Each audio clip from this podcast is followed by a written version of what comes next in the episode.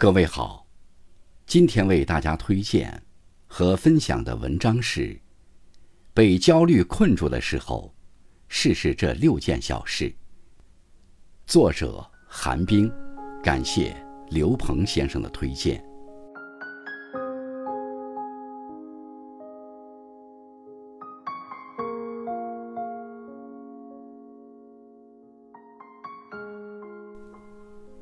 在所有负面情绪里，最常见的就是焦虑。大概人人都感受过，那种说不上来是因为什么，但就是莫名心慌的感觉。面对焦虑情绪，我们能做些什么呢？今天就和大家一起来分享六个小方法。一，放松你的身体。焦虑比较严重的时候。常会有明显的躯体症状，比如肌肉紧张、出汗、心悸或心慌。如果感受到了强烈的不适，最先要做的是放松你的身体。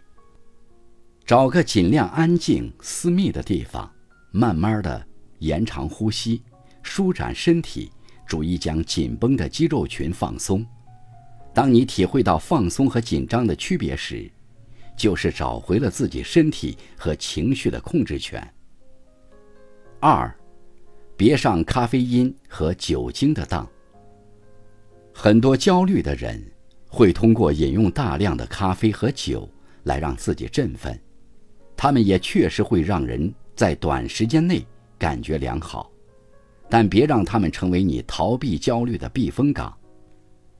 咖啡因具有中枢神经兴奋作用。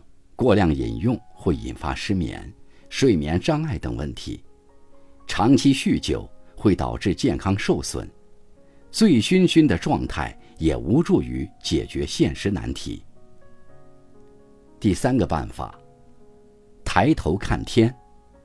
有句话说得好：“凝望天空时，我们所有的忧虑在宇宙的衬托下都会消解于无形。”天空。比电子邮件和截稿日期更大，比我们的头脑更大，比日期和时间更大。当你什么都不想做的时候，不妨看看天空吧，让心情平复，找回面对现实的勇气。第四个方法，断网下线。很多人常常忽略，互联网是造成焦虑的一大元凶。其实。不追八卦，不刷手机，没什么大不了的。断网下线也不会让你的生活死机。你可以去关那些让自己不舒服的好友，屏蔽一些可有可无的通知。相信我，你的生活不会变得更糟糕，反而会渐渐变得清爽。第五个办法，把大难题拆解成小问题。人倾向于回避使自己感到焦虑的事物，这是再自然不过的事。但问题在于，回避多了，就只会沦为拖延，而不可能解决问题。试着把你的任务拆解成很多部分，然后选择让你最没有压力的那部分去做。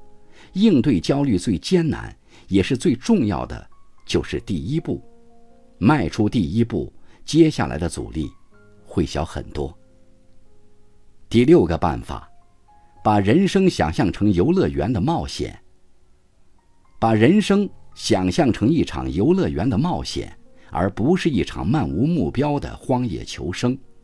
你也许会经历开始时的兴奋与无助，但是既然有闭园的那一刻，更多的时间还是要尽可能多的去体验、去冒险。